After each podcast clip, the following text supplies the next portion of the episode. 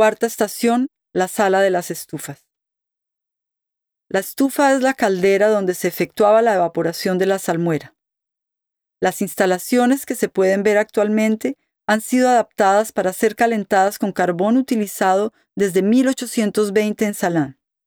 Los calentadores eran quienes alimentaban los fogones localizados en la planta baja.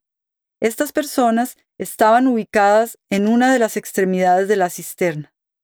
El humo circulaba por debajo según el sistema de termas romanas antes de ser evacuado por las grandes chimeneas.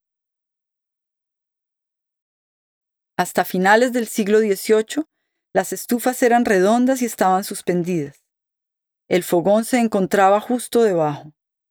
Las que se hallan actualmente en las salinas son rectangulares y están sostenidas por quillas de hierro fundido y de paredes de ladrillos refractarios. Una estufa tiene una capacidad de 38.000 litros y mide 17 por 4.20 metros.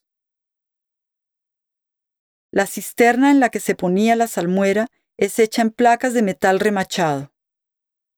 Estas debían ser remendadas regularmente a causa de la corrosión.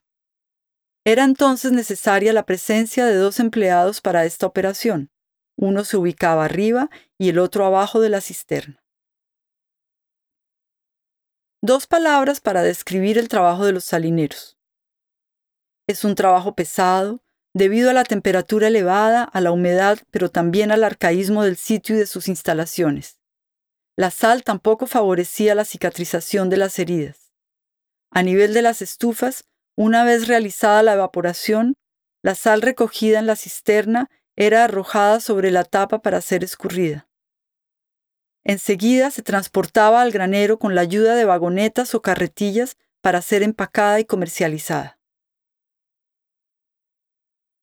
Numerosos factores explican la cesación de la actividad industrial.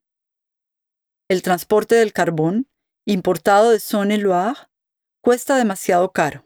Además, a mediados del siglo XIX, el final del monopolio de Estado y la llegada del ferrocarril contribuirán al desarrollo de los pantanos salinos mediterráneos, lo que acelerará la caída de las salinas del Franco Condado. A esto se agregan las dificultades de modernización de un sitio encerrado para el que las instalaciones más eficientes costarían demasiado caras. Por otro lado, con el desarrollo de otras formas de conservación, la utilización de la sal disminuye. Las salinas cesan entonces su actividad en 1962 con solamente 12 obreros y 20% de los edificios iniciales.